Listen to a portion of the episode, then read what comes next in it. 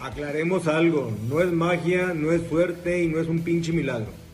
Es la chinga de todos los días, sí, de trabajar duro y con inteligencia.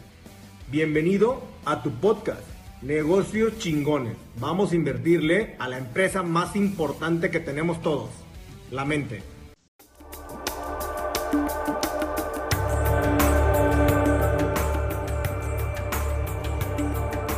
Porque sé que eres un fregón en tema de ventas este, digo, te sigo desde hace tiempo. Yo tengo poco en redes sociales, realmente tengo un año. Este, Tengo poco tiempo, pero me gusta mucho tu contenido, de los pocos contenidos que realmente creo que son muy interesantes. De hecho, manejas un, un estilo que me gusta, que es muy real. Te agradezco. Muy real y en el cual creo que eres, eres genuino, te ves tú, no se ve un, un personaje, que a final de cuentas hoy está lleno de personajes. Pero creo que esa, esa, es la parte, creo que, interesante de lo que es tu marca personal, de lo que tú haces. Es que obviamente tienes una, sigue siendo tú, te ves como tú, pues, ¿sí me entiendes? Como muy genuino, como que es lo que eres. Entonces, por eso tengo varias preguntas. Yo sé que no está fácil, pero al final de cuentas lo mantienes. Seguro. Tiene que ver, sí, sí, sí. Tiene que ver, tiene que ver. no, adelante, dale, dale. No, te iba a decir que te agradezco mucho el comentario porque sí es, o sea, es muy interesante en un mundo donde todo el mundo genera personajes para llamar más la atención. Eh, el hecho de, de, permanecer auténtico a quien tú eres y, y, lo que de verdad te guste, bueno y malo, y, y expresar los dos, yo creo que es algo que a veces la gente reconoce poco, pero que aquellos que lo reconocen creo que conectan. Está, está padre, te agradezco. No, no, no, todo lo contrario. Digo, hay que decir las cosas como son. Digo, sin, sin dudar a nadie, pero yo creo que eres de, la, de los pocos que veo que tienen, se siguen manteniéndose y que obviamente ha tenido un equilibrio, porque también el crecimiento conlleva a veces incluso hasta perder el piso, ¿no? Y creo que eres alguien que mínimo lo ha mantenido y se mantiene y que creo que traes, traes un muy buen equilibrio en tu vida y en tu trabajo, y eso se ve. Te agradezco, bro. Si me llego a comprar el Ferrari y lo enseño, no me dejes de seguir. no te dejes de seguir. No, todo lo contrario. Digo, a final de cuentas es parte para lo que uno trabaja, o sea, no quiere decir que no te pueda claro, dar un gusto, o sea, tampoco no, estamos de acuerdo. Total, total. Es parte del show. Empecemos con la entrevista si quieres. Eh, mi estimado Chris, gracias por, eh, por, por, por, recibirme y por poder estar ahora sí con uno de los más fregones que existen en temas de ventas.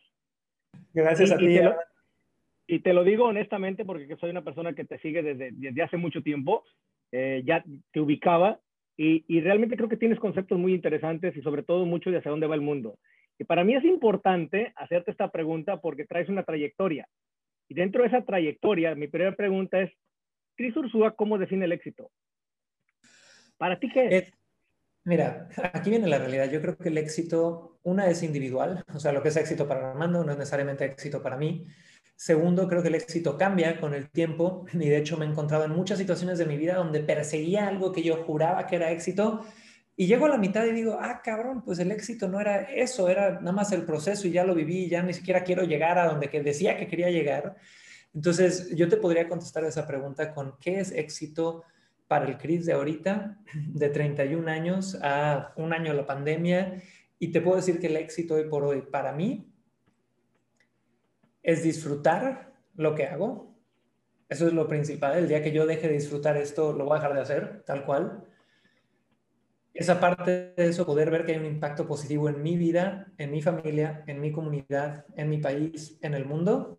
Entonces, disfrutar, impacto y eh, no sé, simplemente cagarme de risa y poder ayudar gente, güey. Así te la pongo. Si yo puedo hacer esas dos cosas, tener salud, divertirme, disfrutar, poder estar teniendo un impacto positivo, ¿qué, ¿qué, más? O sea, sí me gusta la idea de comprarme un Ferrari y todos esos lujos, no digo que no, pero la neta es que el éxito viene más del presente que del futuro, viene más de, de lo que hay adentro de lo que es material y, yo creo que por ahí va la tirada.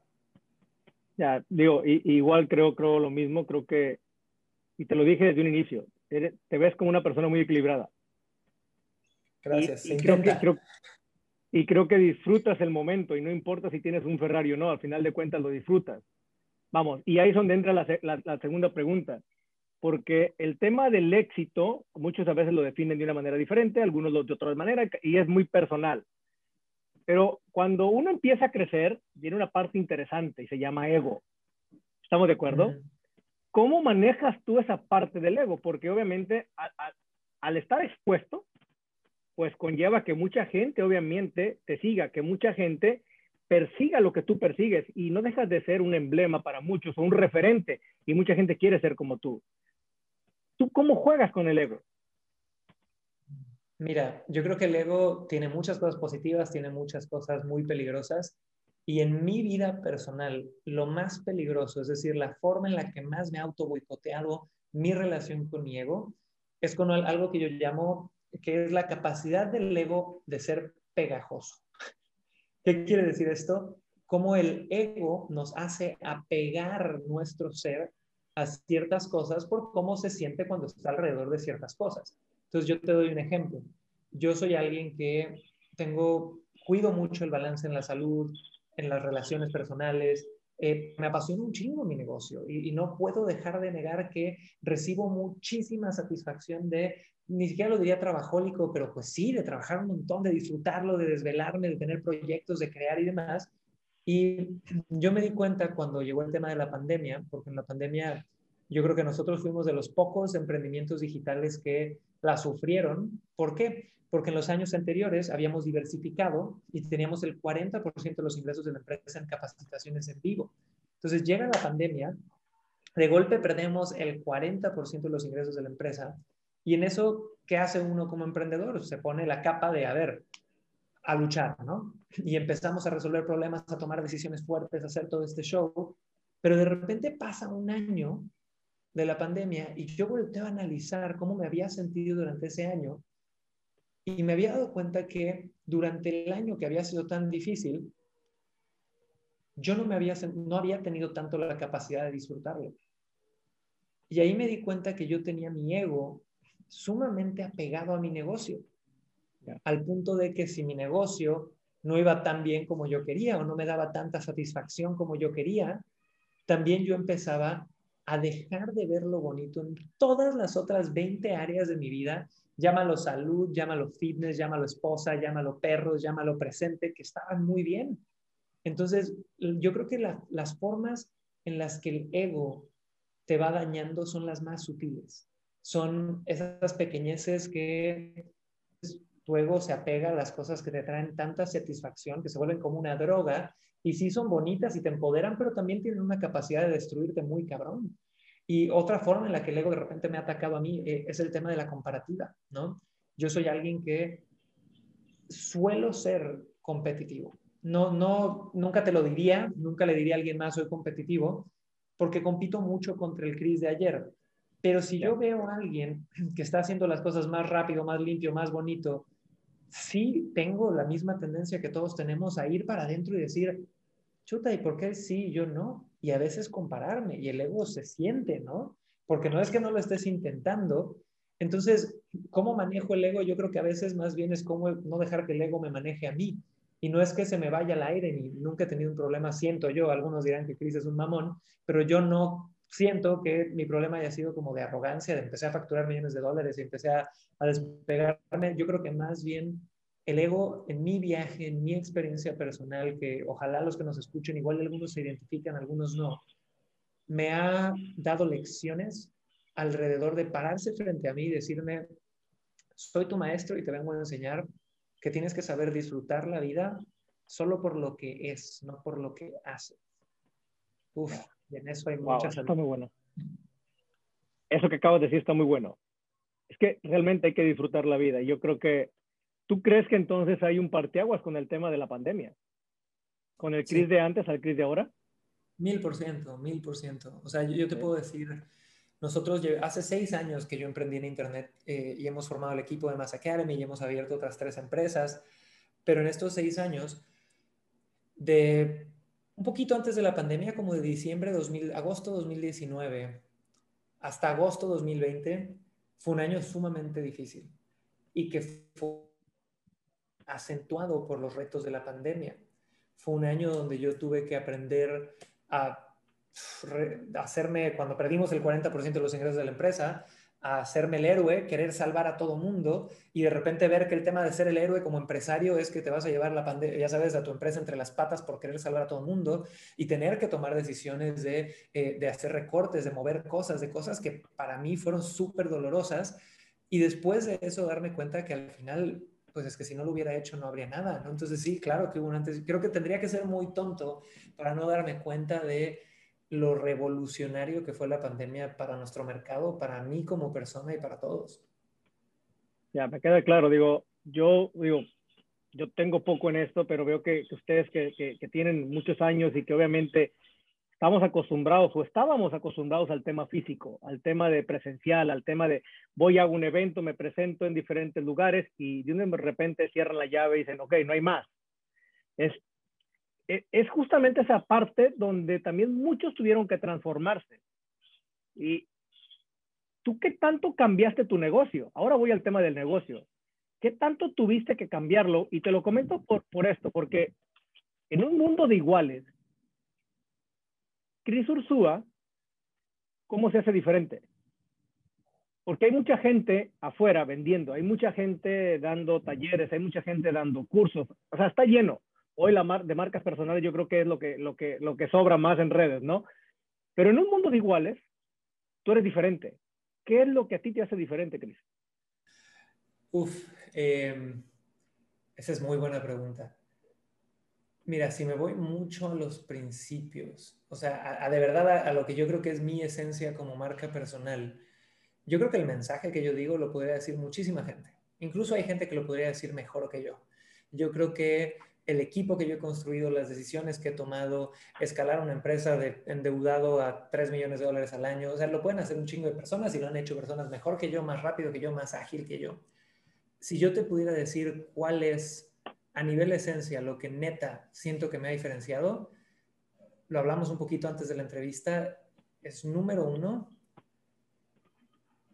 apegarme a mis valores y no caer de repente la comparativa o hacer a veces lo que está de moda o estar queriendo, ya sabes, como nada más subirme al siguiente tren de la siguiente cosa, como que siempre he sido Chris y soy Chris para el que se parece a Mr. Bean y que te enseña a vender más, te guste o no te guste, ¿no? Y creo que eso al final del día, como no tengo que fingir ser un personaje, lo puedo hacer a largo plazo, porque soy yo, Y, lo he dicho una y otra vez, o sea, mi blog, mi YouTube, mi Facebook, no es un blog de ventas, no es un blog de marketing, es un blog de vida de un güey que ama las ventas, ¿no? Y al momento que, que le doy ese shift de que, oye, estoy compartiendo mi vida con un mensaje de que quiero transformar la definición de lo que es vender en la mente de la gente, que quiero empoderar a un una sociedad de latinoamericanos que parece que le tienen alergia a las ventas, que creen que es menos, que quiero enseñar a la gente a poder hacer cosas a través de Internet que neta les den la libertad que quieren, nunca he dejado de ser yo. Y, no he creado personajes. Y tengo amigos que han creado personajes y los respeto y tienen su ángulo. Pero yo si hubiera tenido que crear un personaje, hubiera tirado la toalla hace tres años. Entonces, ¿qué me ha permitido tener esta permanencia y hasta cierto punto, pues ser diferente, si lo queremos llamar así? Ha sido un compromiso enorme hacer quien soy. Le gusta a quien le guste y no le gusta a quien no le guste. Y lo otro es una intención de servicio más allá de las broncas que puede traer una empresa. Porque hemos tenido momentos y, emprendedor que te diga que no tiene retos es un pinche mentiroso o lleva seis meses en esto, ¿no? Entonces, hemos tenido momentos de decir, ay, güey, debemos medio millón de dólares y cómo le vamos a hacer, ¿no? Ay, güey, esto ya no me está gustando, ya hace tres meses que no me pago nómina por inversiones en otras cosas y cómo le vamos a hacer. Si no hubiera una, una intención enorme de servir, de neta, hacer todo por coleccionar esa historia, que al final es lo que yo creo que yo soy. Soy coleccionista de la historia de Ángeles o de Oscar o de Omar que me dicen, güey, vi tu curso y logré esto. Puta, eso para mí es el mejor regalo de cumpleaños que me pueden dar. Así que si algún día te ayudé, mándenme sus testimonios, señores. Si no, no importa. Anótense, compren algo. yo, yo creo que el hecho de que seas, de que seas como eres y, el, tema, el tema de que seas genuino, y que seas tú, yo creo que tiene mucho que ver con el hecho de que transmitas mucha confianza, Chris. Como tú dijiste, a lo mejor lo que yo digo lo dice otra persona, o lo dicen 10, o lo dicen 100, pero tiene que ver mm, con la conexión que generas con las personas. Y muy poca gente llega a conectar con las personas. Y creo que tú tienes esa parte, esa parte de decir, puedo conectar con ellos porque eres tú, porque la gente se identifica. Más allá de una transacción, yo creo que es un beneficio mutuo, donde tú otorgas mucho valor y la gente paga por ese valor, pero lo paga bien, porque a final de cuentas lo recibe de cierta manera, donde sí existe algo que se llama confianza y donde ella o él cree que realmente sí hay un beneficio y sí hay una transformación. Y esa es la parte creo que complicada de mucha gente que vende cursos afuera, que se llama cómo rompen la barrera de la confianza. Es decir, yo si conecto con alguien, te aseguro que si conecto con alguien voy a aprenderle todo lo que, lo que él quiera, porque voy a conectar. Y esa es la, la, parte que, que, creo que gusta mucho a las personas y que la gente persigue mucho. Y, y, y justo en ese punto, yo quiero preguntarte, porque vivimos en un mundo muy rápido y más en pandemia. Nos adelantamos, nos vamos demasiado, demasiado rápido. El ciclo de vida de los negocios hoy son más cortos que antes. Antes eran muy largos, hoy son muy cortos y hay que estar, hay que estar haciendo muchas cosas, ¿no? Y justo ahí es donde entra mi pregunta. ¿Cómo ha evolucionado para ti el mundo de las ventas? Porque no es lo mismo que hacías cuando, cuando arrancaste a lo que haces hoy. ¿Qué tanto ha evolucionado para ti? Mira, aquí viene la realidad y, de hecho mi siguiente libro que es Mata al Vendedor, tal cual habla de eso. El mundo de las ventas, tal cual como lo conocemos, yo diría que, aunque es la profesión más antigua del mundo, este tema del vendedor de maletín y de traje, que viene muy de la escuela americana de los 20, de los 30 en Estados Unidos, que luego empezó a crecer en los 60, 70 con todos los marqueteros de Madison Avenue el, el marketing de, de, respuesta directa, que luego llegó en los 80, los 90 y era el lobo de Wall Street y vender con presión y ahí se hicieron los cerradores intensos. Yo creo que toda esa escuela ha sufrido alrededor de cinco cambios fundamentales en los últimos, no sé, 50 años que lo han transformado para siempre y que cada vez se aceleran más. Número uno, el más grande, 1983, el Internet se populariza dentro de todo Estados Unidos. Se hace mainstream. Y esto hace que el consumidor pase a ser un consumidor inteligente que llegue armado hasta los dientes a una negociación. Número dos, 1995 llega Amazon. Empieza como una librería y después de esto se convierte en la tienda más grande del mundo. Así que toda mi gente que vende productos físicos, esa es la competencia con la que tienes, es con lo que la gente te está comparando, ¿no? Después de eso, imagínate, nada más llega una pandemia. Entonces, todos los que no se habían subido al Internet, y de hecho es increíble cómo en muchos países latinoamericanos hubo un aumento de hasta un 150% en compras online por los sectores más retrasados en subirse a la ola que era la tercera edad o las comunidades eh, con menos ingresos de Latinoamérica. Entonces, llega la pandemia, ahora le dice a todo el mundo, ¿compras online o no compras? Y después de eso, llega nuestro emprendedor favorito de todos, Elon Musk, y hace poco con una de sus empresas anuncian una inteligencia artificial que se llama GPT, GPT-3, donde es la primera inteligencia artificial conversacional que puede redactar emails, textos, a partir de librerías de información donde lo está haciendo mejor que periodistas y, gente que generaba contenido y artículos y que esto abre la puerta. ¿Qué pasaría si ahora lo implementamos en modelo conversacional? Entonces, vienen tantos golpes al mundo de las ventas que yo creo que hoy por hoy lo que hay que entender es que, primero que nada, no importa qué producto, qué servicio vendas, tu materia prima en la venta son los seres humanos y el entendimiento profundidad de la psicología de un ser humano, de cómo toma decisiones, de cómo baja las defensas para poder confiar, de cómo se empodera, de cómo opera tomando decisiones grupales. Todos esos factores son mega importantes hoy por hoy. Y la persona que nada más venda por carisma o venda por empírico se va a quedar muy atrás. Tienes que tener un entendimiento profundo de la psicología de compra y la psicología de toma de decisiones y la psicología de motivadores. Y de eso es de lo que hablo en, Mata al Vendedor. Literal, doy 13 principios para evolucionar de este vendedor que se está perdiendo, de este vendedor que se está muriendo, a pasar a este personal seller, como lo llaman en nuestra tribu, que es este vendedor que usa la personalización, que usa el servicio, no lo cierra esa presión. Entonces, lo primero es eso, tienes que ser un experto en psicología. en tu libro, en tu libro eh, a ver si lo entendí bien. ¿Tú quieres que el vendedor ahora entienda más a quién tiene del otro lado, más que ir a atacarlo? Total, total. Yo te diría que no hay ni siquiera una necesidad de atacar a nadie. Yo estoy, total, estoy, o sea, si mi revolución empieza por algún lado es por quitarle a la gente la palabra cerrar de la cabeza. Cerrar es negarle acceso a algo a alguien en el diccionario. El que quiera hacer eso o, o use esa palabra, para mí no tiene mucho contexto del poder de las palabras. O sea, cosas como siempre me pasa esto, nunca me pasa esto, soy un cerrador. Cerrar es negarle acceso a algo a alguien. Yo lo que le quiero enseñar a la gente es que no hay que confrontar, no hay que empujar, no hay que arrinconar, sino que hay, hay que ir tan preparado y con tan gran entendimiento de lo que está pasando en la mente de tu prospecto, que tú puedas, nada más con tu energía, con tu preparación y con ciertas preguntas clave, hacer que tu prospecto se venda a sí mismo. Ese es el gran cambio. Ese es el cambio. Y solo lo logras si tienes primero todo este cambio a nivel mindset y luego vas adoptando las herramientas. Hoy, en, este, eh, digo, en este mundo que ha cambiado y que obviamente lo comentaste ahorita, lo que detonó la pandemia, las ventas e-commerce, todo lo que creció, que se convirtió en un mundo completamente digital, hay, dos, hay dos tipos de vendedores. Bueno, yo lo, quiero, lo, lo voy a poner en ese contexto, ¿no? que es el vendedor automatizado, el que lee una data, el, que está a través de redes sociales y que le pones pauta y que se llama ads, ya sea en Google o lo hagas a través de Facebook. Y existe el otro vendedor, que es el vendedor, el que es uno mismo, el que uno va, va y el que uno platica y el que uno estudia y el que uno convence. ¿Cómo juegan cada uno de estos vendedores, sí? O estos métodos o estos canales de venta diferentes para poder cerrar? ¿Son complementos o dónde tú le apostarías más? ¿Hacia dónde va tu libro eh, eh, en este punto? Está buenísimo. Mira, tú lo mencionas y lo ves como dos tipos de vendedores, ¿no?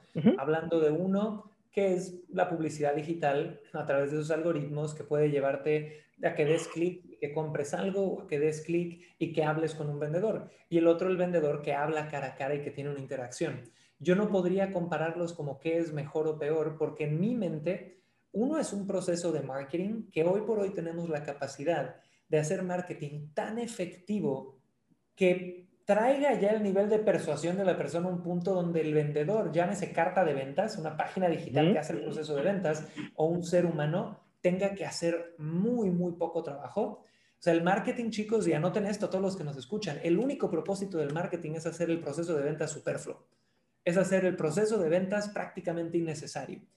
Y el proceso de ventas siempre va a ser necesario. Por eso no puede haber nada más marketing. Y te doy un ejemplo. Todos los que dicen, yo voy a entrar al mundo online para vender sin tener que hablar con nadie. Oh, oh, aquí viene una revelación. El mejor embudo, el mejor embudo de conversión del mundo, el mejor webinar de conversión del mundo nunca va a tener el porcentaje de conversión que un ser humano hablando con otro ser humano. Nunca. Nosotros hemos invertido múltiples millones de dólares en Facebook, hemos comprado más de 1.7 millones de prospectos a nuestros webinars y embudos, hemos optimizado, hemos hecho todo este show. Y te doy un ejemplo, una audiencia latina con un producto de 700 dólares, igual y mis webinars llegan a un porcentaje entre 1 a 5% de conversión en latinos con ese margen de precio. Pero voy a nuestro equipo de ventas y el porcentaje de conversión puede ser bajita la mano de 15 a 60%. ¿Por qué? Porque este lado de conexión humana siempre va a traer un plus que hasta ahorita la inteligencia artificial todavía no puede dar. Entonces, cuando yo veo marketing y esta ilusión de vender todo en automático, digo, claro que se puede. Yo lo hice por muchos años. Pero después vi que si yo metí el factor humano también, todo era más rentable. Y aquí viene un gran reto para los marqueteros que lo único que quieren hacer es vender en automático. Es correcto. Todos los días los costos de la publicidad en Facebook, Google, YouTube, donde sea, suben. Cuando yo empecé hace seis años, yo compraba un prospecto por 0.02 centavos de dólar. Hoy los compro por 1 a 2 dólares. Ve, ve la diferencia.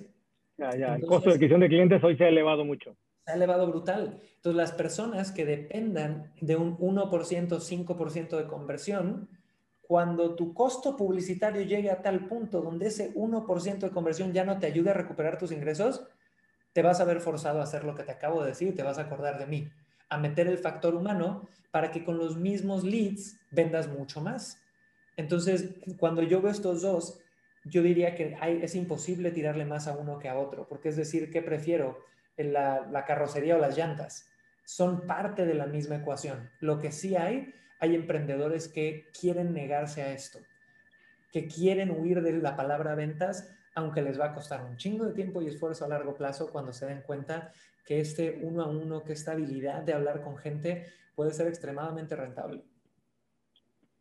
Sí pondrías, o sea, es un juego de usar todas las herramientas para entrar en el mundo de las ventas ahora.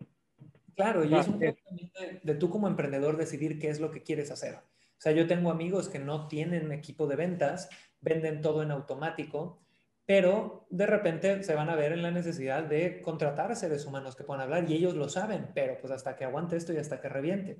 Yo creo que para hacer mi negocio más duradero me tengo que ir anticipando a eso. Me tengo que ir anticipando a vender precios premium, a tener un diferencial, a poder de verdad tener ese servicio que mucha gente le da flojera. Y más post pandemia, tú lo acabas de decir, van a salir cientos de miles de emprendedores, de marcas personales, de gente que esté haciendo esto. Si yo tengo diferenciadores a nivel servicio, pues voy a resaltar por los resultados que podemos dar. Ya, me queda claro. Oye, Chris, y mi, mi última pregunta, porque el tiempo ya lo tenemos encima. Y esta pregunta, yo quiero saber digo, estás, estás joven todavía. Eh, quiero saber, porque traes una muy buena trayectoria y me queda claro que en el mercado vas a seguir por muchos años. Pero me gustaría saber hacia dónde vas. ¿Qué busca Cris Ursúa? ¿Dónde se ven 5 o 10 años, Cris? Súper, buena pregunta. Mira, a nivel profesional yo te puedo decir que ahorita una de las cosas más grandes que busco es generar una empresa que sea más grande que yo. Yo empecé con una marca personal y la marca personal me trae muchos beneficios y la disfruto mucho, pero lo mismo que te dije en la pandemia es que cuando tu nombre está por delante de todo, también se, se apegan al ego ciertas cosas. Mi sueño es, nosotros tenemos un evento presencial anual que se llama M by Mass Academy, donde van 2.000, 3.000 personas. El 2020 teníamos el Metropolitan reservado, iba a ser una locura. O sea, es un evento muy grande. Mi sueño es llegar un día a ese evento, estar en el elevador y que alguien me diga, oye, está buenísimo el evento, ¿a quién vienes a ver? Ese es mi sueño. O sea, que sea más reconocida que la marca de Cris Ursúa. ¿Y por qué creo que va para allá? Porque al tener una marca personal puedes automatizar muchas cosas, puedes crear cosas padrísimas, pero también tienes el riesgo de ser un cuello de botella. Y la verdad es que yo nunca he perseguido la fama, yo he perseguido más el impacto. Igual al principio sí me, gustaba mucho este reconocimiento personal. Hoy por hoy, más que fama, lo que quiero es poder tener neta este negocio que me ha cambiado la vida a mí, que, le ha cambiado la vida a mi familia, que a nuestros más de 50 team members en la empresa les ha cambiado la vida y que eso empiece siempre a crecer al país, al mundo, a Latinoamérica y empecemos a escalarlo por todos lados. Entonces, si me preguntas dónde me veo en cinco años, sigo haciendo lo mismo. Yo ya hace seis meses que no soy CEO de Mass Academy, que fue un gran logro, eh, y ahora yo tengo mucho más tiempo de enfocarme a lo que hago y a lo que amo, que es ayudar gente a vender más y meterme a tu, hasta tu casa y a ver, a ver qué te pasa y cómo lo movemos y hacer esas estrategias.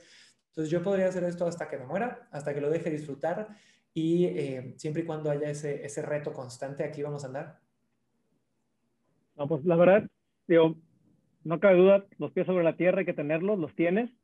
Y no me queda más que agradecerte, porque para mí es un honor tenerte, tenerte aquí y poder entrevistarte, más porque conozco de cierta manera tu trayectoria. De hecho, déjame decirte que he ido a uno de tus eventos, entonces conozco qué es lo que pasa atrás. Y por eso es que puedo decirte lo que te he dicho, porque realmente no nada más es conocerte a través de redes, sino que realmente me tocó estar en un evento tuyo donde creo que aprendí bastante ahí y creo que esa es la parte importante que platicamos desde un inicio, ¿no? Que la gente se lleve lo mejor, el, el, el, valor que realmente otorga una persona y en este caso eres tú. Entonces, para mí es un honor tenerte aquí y agradecerte por tu tiempo, Cris. Armando, mira, si te puedo dar las gracias a ti, es lo primero. Y chicos, tienen aquí un super mentor, por favor, aprendan todo de Armando, que tiene el corazón en el lugar correcto. Y si me permites, chicos, para todos los que quieran recibir un regalito que coordinamos con Armando es, les quiero regalar mi libro. Si ustedes van ahorita a mataalvendedor.com, tal cual pueden descargar el libro en PDF junto con un masterclass eh, para que sepan un poquito más de, estos cambios de mindset, de este proceso que tienes que vivir, si de verdad quieres eh, sobrevivir a todos estos cambios y poder conectar con esta habilidad que es la número uno para conectar con el mundo, es mataalvendedor.com, 100% gratis y ojalá les guste. mataalvendedor.com. Correcto, Correcto, es así de fácil. mataalvendedor.com, lo descargas y espero verte por ahí. ¿Me puedes poner el libro ahí? Claro, con pantalla. Voy a ponerle, ponerlo aquí en la historia. Oigan, terminando aquí una plática con mi buen Chris Ursúa. Señores, ¿cómo van? Miren, tienen que comprar ese libro a como de lugar. Se llama Mata al Vendedor. Ya no queremos el vendedor tradicional, ¿o no, mi Chris? Ya no, señores, necesito evolucionar. No, pues te agradezco mucho, Chris, de verdad. como te lo comento, es un placer para mí eh, poderte entrevistar. Creo que van a salir cosas interesantes y la verdad te deseo lo mejor de los éxitos, porque creo que te lo Te mando mucho cariño, Nos vemos prontito. Bye, hasta luego.